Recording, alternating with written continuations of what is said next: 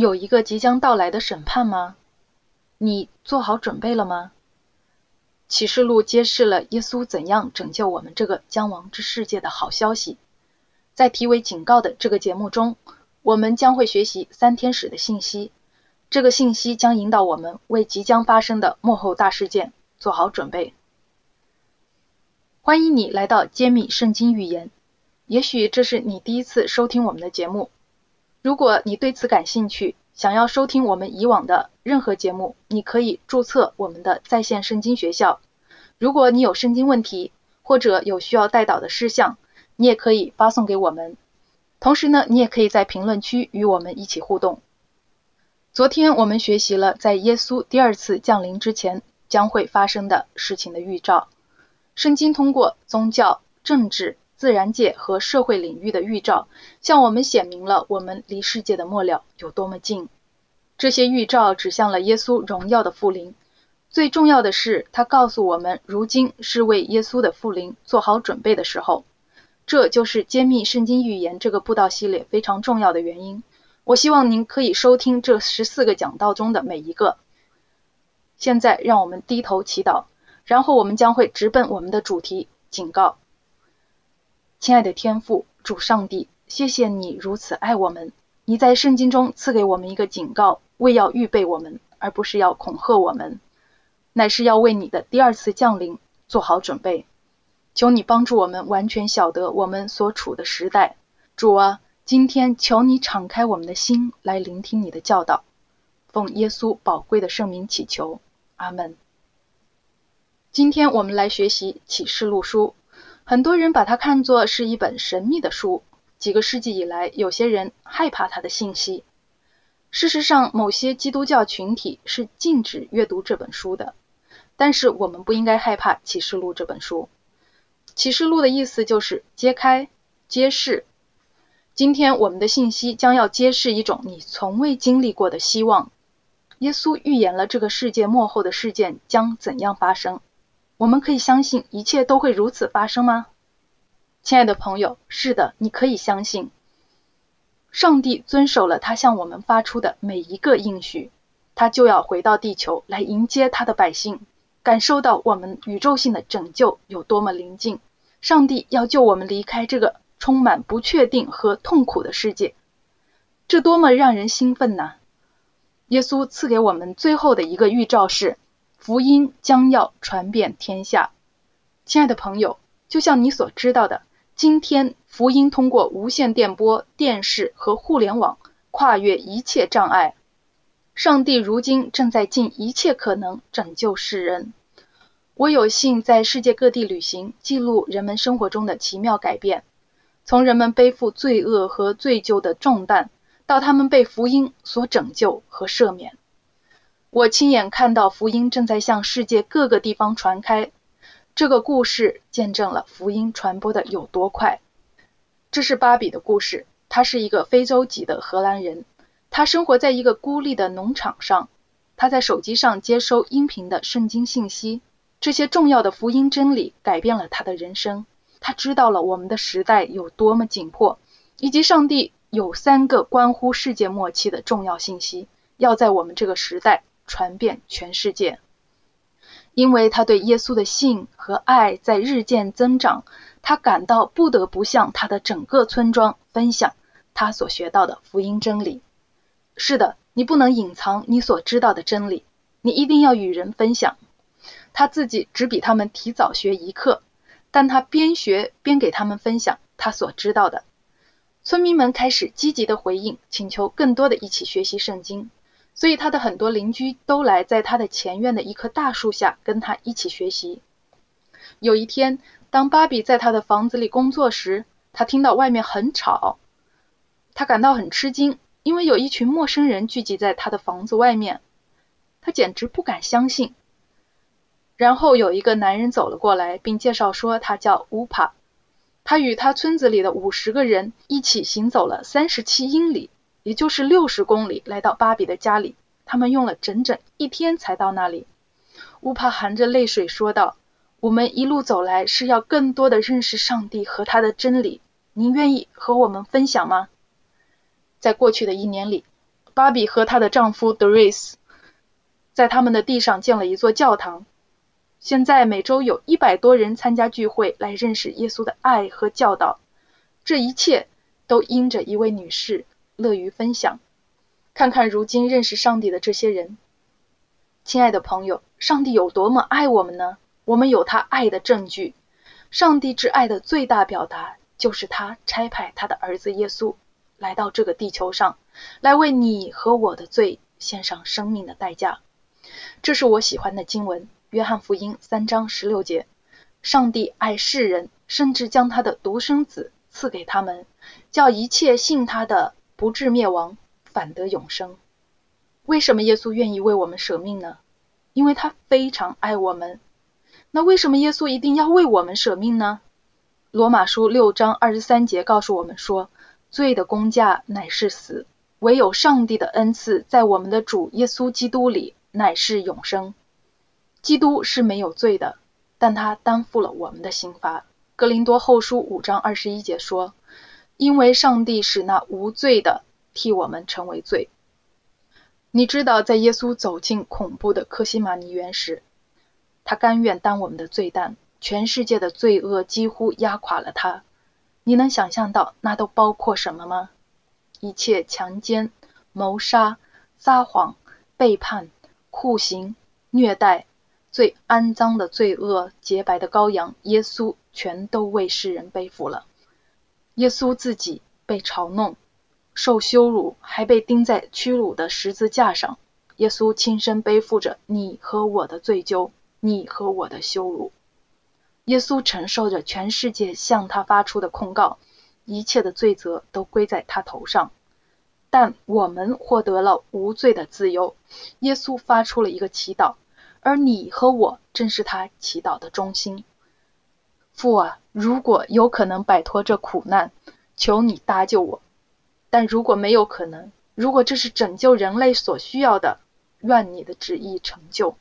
在旧约圣经里，以色列人宰杀动物献祭，为要使他们的罪得到赦免。这指向了为世人的罪将要在十字架上流血舍命的耶稣。旧约圣经中的圣所祭祀是要教导我们认识上帝的救赎计划。基督在地上完全顺从了上帝的律法，并在他恩泽人们的关系和行为上展现上帝无限和完美的大爱。耶稣在旷野里扭转了亚当夏娃在伊甸园里的失败。虽然耶稣在旷野受到撒旦的试探，禁食四十天以后，他依然忠心顺从上帝的话语。基督也在以色列人失败的地方取得了胜利。耶稣引用生命记来反击撒旦的试探。亲爱的朋友们，这是旧约圣经。你看到耶稣怎样使用圣经了吗？旧约圣经和新约圣经密不可分。基督的胜利和他完全顺从的生命，就归给了凡接受他为救主的人们。你希望他的生命替代你的生命吗？因为一种完全顺从天赋的人生。耶稣甘愿作为上帝无瑕疵的羔羊来除掉世人的罪，就像马丁路德如此美妙的表达：他使他的公义成为我的公义，他使我的罪成了他的罪。如果他使我的罪成了他的罪，那么我就没有罪了，我自由了。基督在十字架上的死不只是一个过去的历史事件，很重要的是，保罗指出基督。不是曾被钉在十字架上的耶稣，而是被钉十字架的耶稣。亲爱的朋友，耶稣是活着的，借着复活，耶稣战胜了死亡，打败了邪恶的权势，并为我们成就了公义。他的复活成了我们将来得永生的保证，因为他复活了，我们可以永远活着。耶稣为我们提供了活出新生命的能力。只有借着耶稣，我们才能经历重生，因为他爱我们的大爱，他做出了为我们付上赎价的伟大牺牲。上帝正在竭尽全力的警告我们，好使我们为即将发生的事情做好准备。请记住我们的主题：如果他合乎圣经，我相信；如果他不合乎圣经，我就不相信。让我们一起来看看启示录中，上帝通过这些紧迫的圣经预言向我们发出的警告。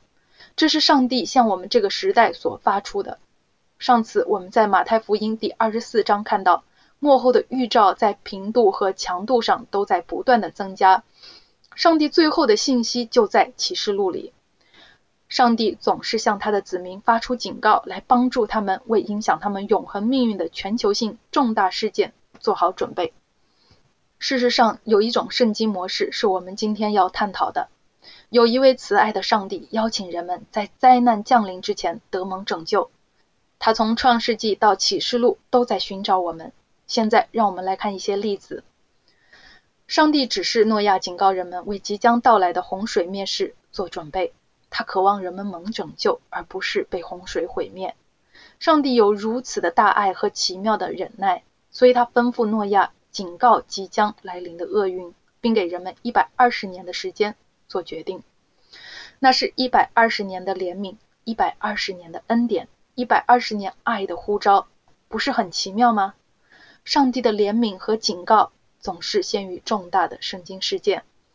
上帝在诺亚时代的人们拒绝了怜悯的信息之后，大洪水才发生。真正跟从上帝的人变得显而易见。还有一个例子，这是在约瑟的时代，上帝预言有一次饥荒将要临到埃及，但在干旱发生之前，他兴起了一个人，名叫约瑟。他不但做警告的使者，也要帮助他们为即将到来的灾难做准备。上帝不是只给法老和埃及人七天的时间为饥荒做准备，他没有让他们恐慌的做准备，没有，他蛮有怜悯的给了他们七年的警告，好为将要到来的七年饥荒做好准备。他建议法老储存过剩的粮食，所以粮仓里储满了粮。上帝再次拯救了听从他命令的人。上帝知道谁顺从了他的指示。这种模式在旧约圣经里一次次反复出现。上帝差派他的先知们在即将临到的厄运到来前警告以色列人。我很喜欢这个模式。在新约圣经里，上帝呼召了施洗约翰，为耶稣的第一次降临预备道路。约翰传讲有能力的奇妙真理，为要使人们关注耶稣的即将到来。圣经把约翰描述为一个声音。在旷野里呼喊，好帮助人们做好准备，预备耶稣的降临。我们的上帝是信实的，我们可以相信他说的话。在他向我们发出警告时，我们可以信靠他的话。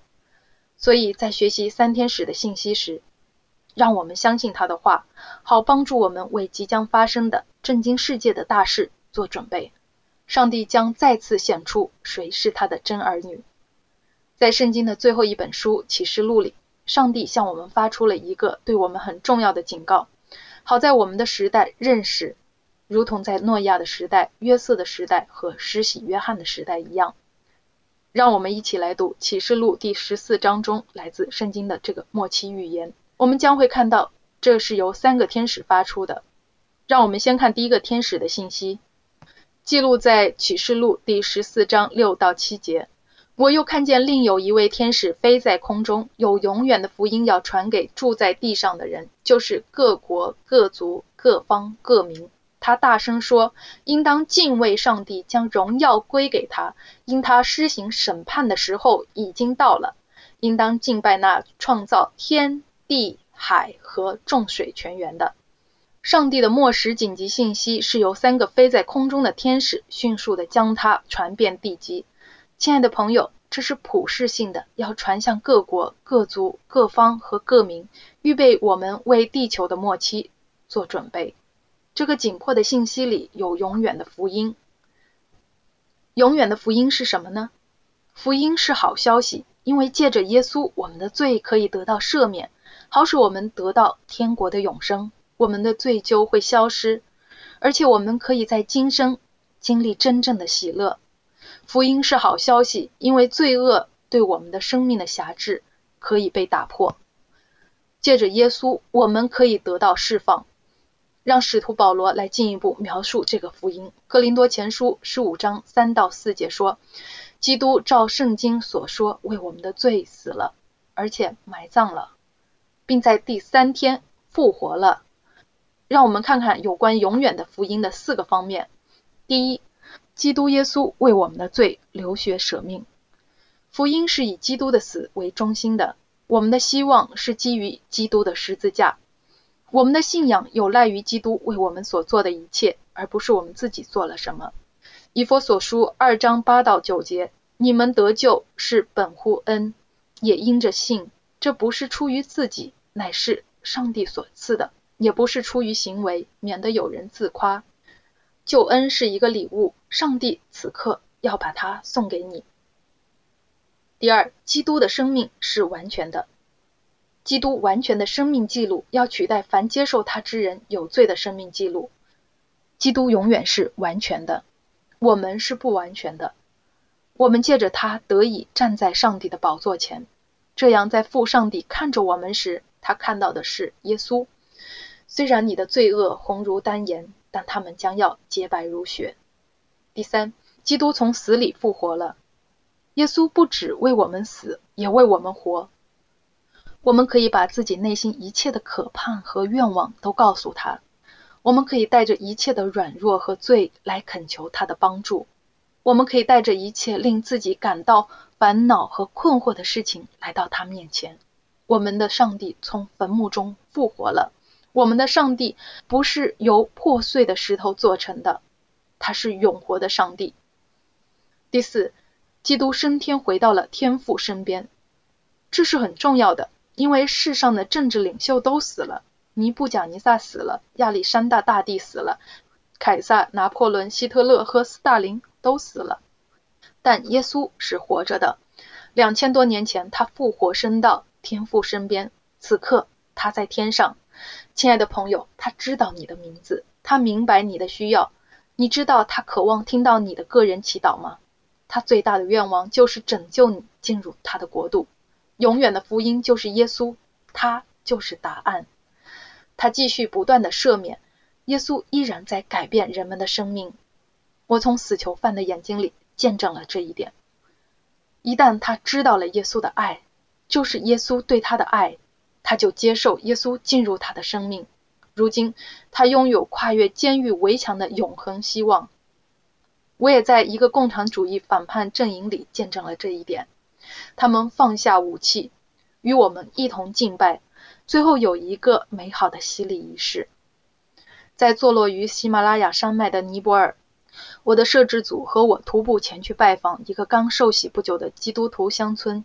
我亲眼目睹了一位曾经的巫医在耶稣的大能里所获得的喜乐。他意识到他无意义的做法和无用的魔水。与万王之王是无可比拟的。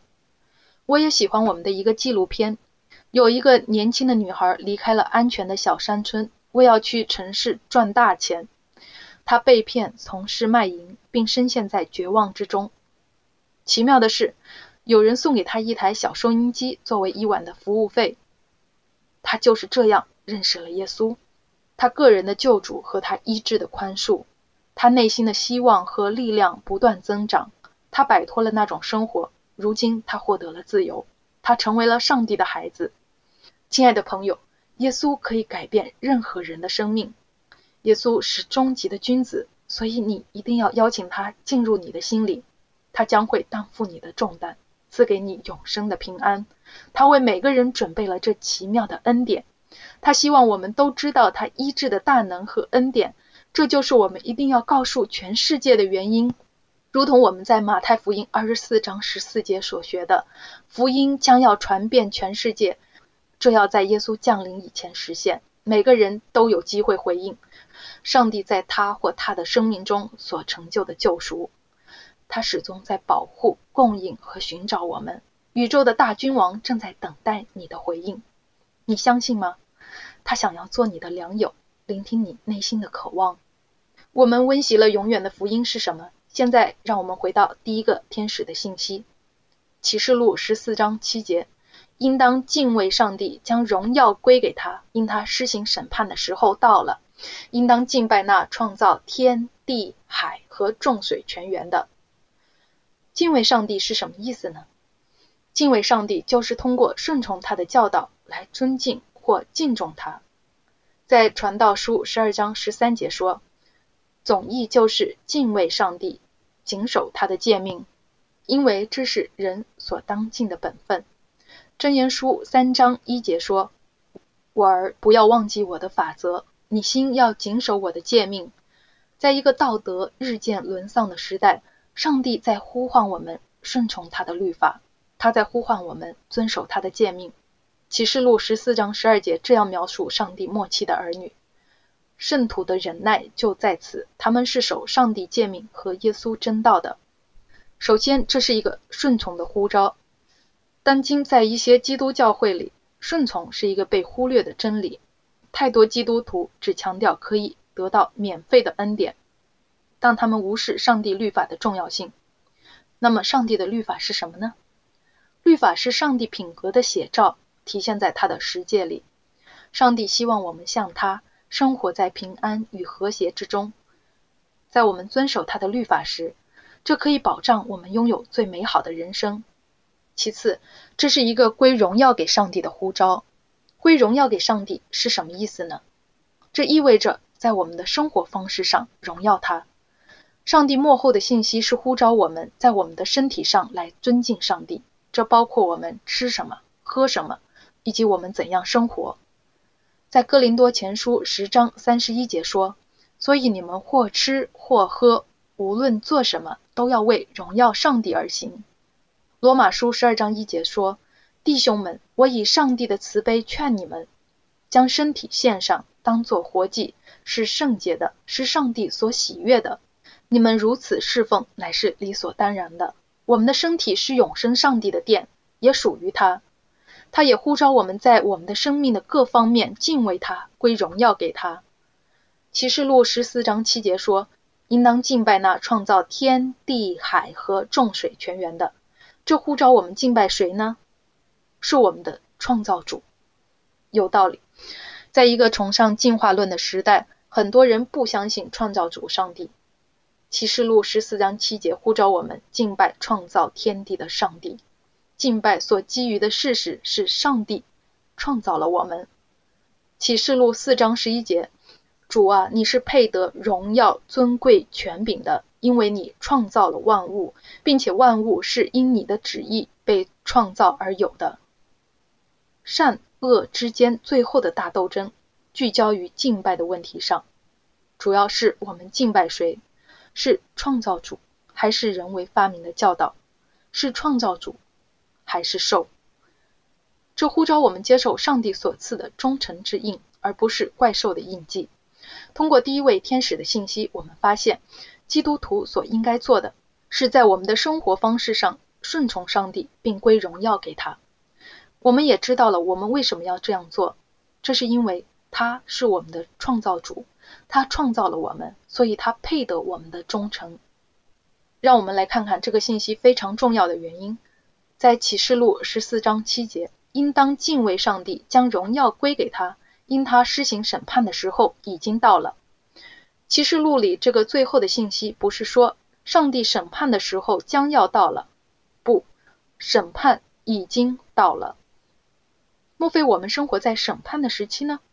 莫非所有人类的命运很快就要由我们如今做的选择所决定呢？在耶稣降临之前，天上最终的审判将会决定每个人在耶稣回来时将要获得的赏赐。启示录是一本关乎永恒抉择的书。在启示录二十二章十二节向我们点明了：看哪，我必快来，赏罚在我，要照个人所行的报应他。如果耶稣要带着个人当得的赏赐来，在他回来以前，必然有一个审判。在启示录十六章七节说：是的，主上帝全能者啊，你的判断意在成哉。上帝从不犯错误，地上的法庭和审判也许会犯错，但我们全能的大君王。永远不会犯错，他的审判是真实的、公义的。你可以确信他是公平的。启示录指出，在耶稣回来时，每个活着的人都做了最后的决定：要么信从基督，要么拒绝基督。启示录二十二章十一节说：“不义的叫他仍旧不义，污秽的叫他仍旧污秽，唯义的叫他仍旧唯义，圣洁的叫他仍旧圣洁。”启示录里的基督今天在呼召你，他希望你。得蒙拯救，他希望你永远住在他的国度里，他无法接受你的失散。更重要的是，他希望永远与你在一起，永远在他的国度里。所以他已在启示录第十四章向你发出了这个紧迫的信息。让我们来总结一下第一个天使的重要信息：这是呼召人们接受永远的福音，他呼召我们在生活中荣耀上帝，也呼召我们敬拜创造主。这是上帝在呼召我们忠诚、献身和顺服。其次，第二位天使启示真理，揭示错误。这是上帝在启示录十四章八节所说的。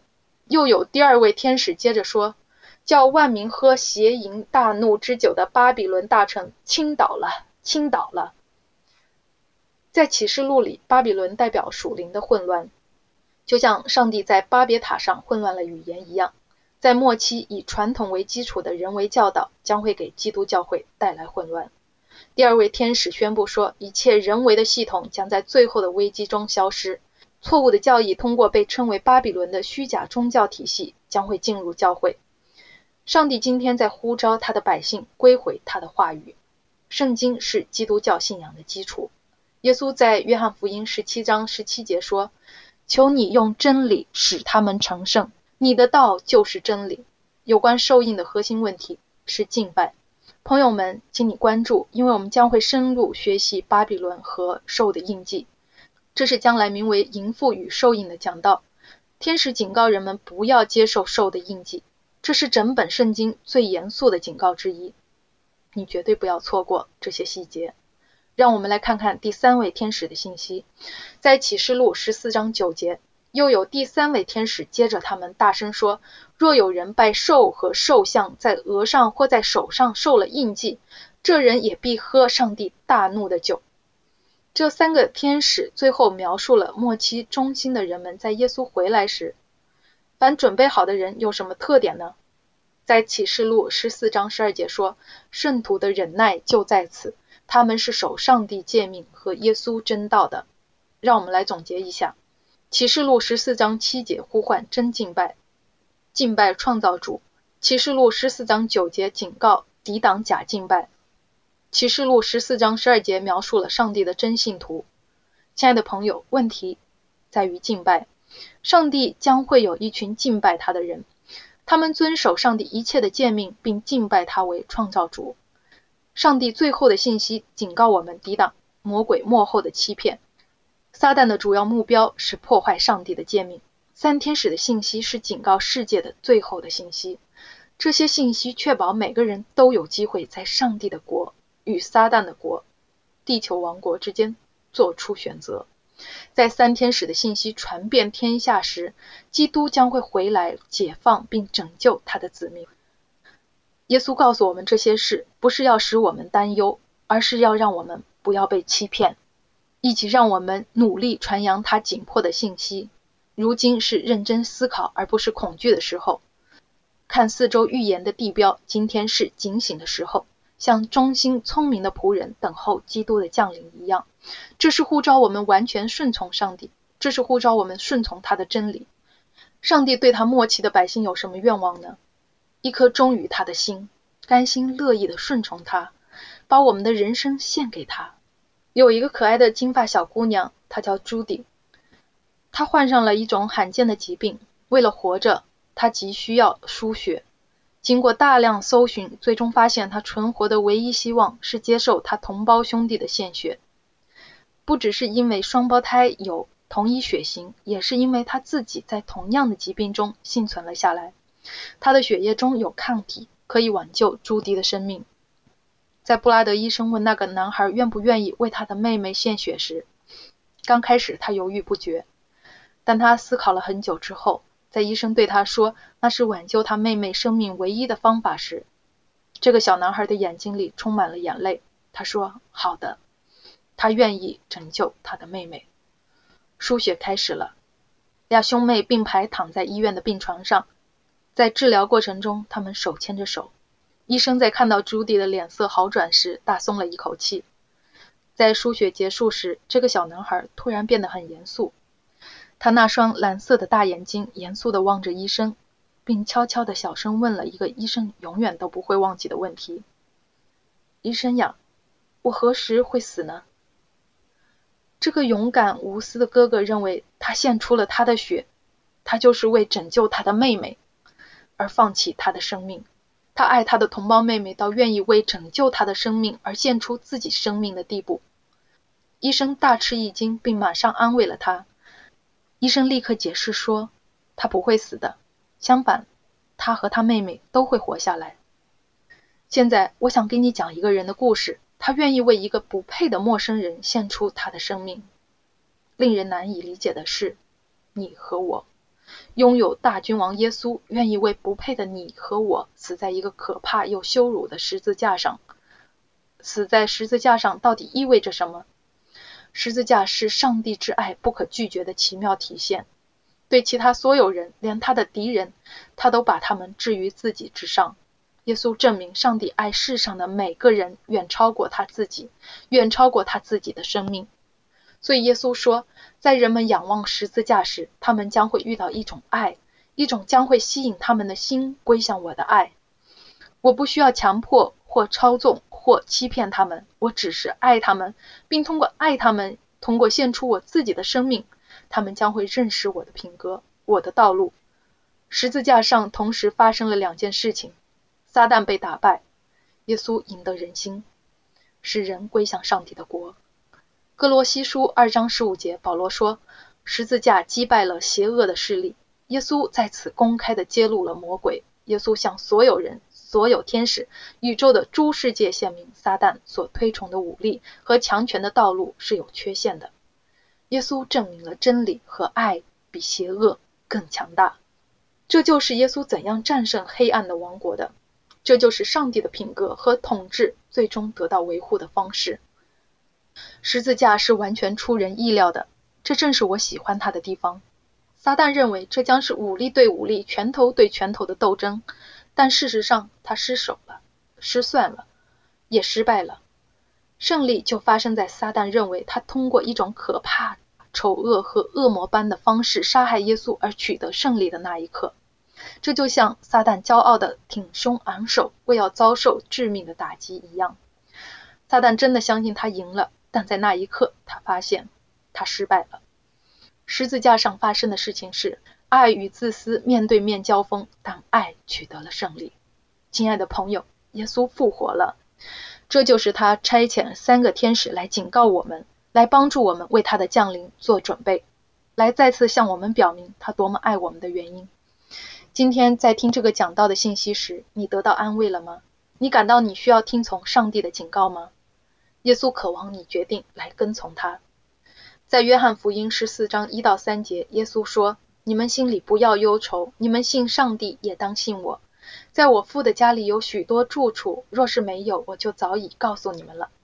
我去原是为你们预备地方去。”我们先读到这里，这是一个很人性化的言语。耶稣在为你准备一个地方。他继续说：“我若去为你们预备了地方，就必再来接你们到我那里去。我在那里，叫你们也在那里。”宇宙的大君王耶稣希望你永远与他同在。所以此刻，不管你在哪里收听我们的节目，你愿意回应说：“是的，主啊，求你预备我的心，如同你为我预备一个天国的家一样。”亲爱的朋友，如果这是你的期望，请你在评论区告诉我们你今天这个决定。让我们一起来祈祷。天父，感谢你赐给我们三天使的信息，警告我们为即将发生的事做好准备，并通过你儿子耶稣的牺牲为我们预备了完美的拯救。主啊，求你此刻为你即将的降临预备每个听众的心。愿我们每个人都选择听从你的警告。你是一位满有恩典和怜悯的上帝。奉耶稣尊贵的圣名祈求，阿门。亲爱的朋友，如果你有问题，我们的在线圣经老师可以回答你的问题。请不要忘记，你也可以注册我们的在线圣经学习。非常感谢您的收听，欢迎你参加明天的讲道。更多奇妙的真理尽在揭秘圣经预言，请选择上帝的道路。再次感谢你的收听，愿上帝赐福给你。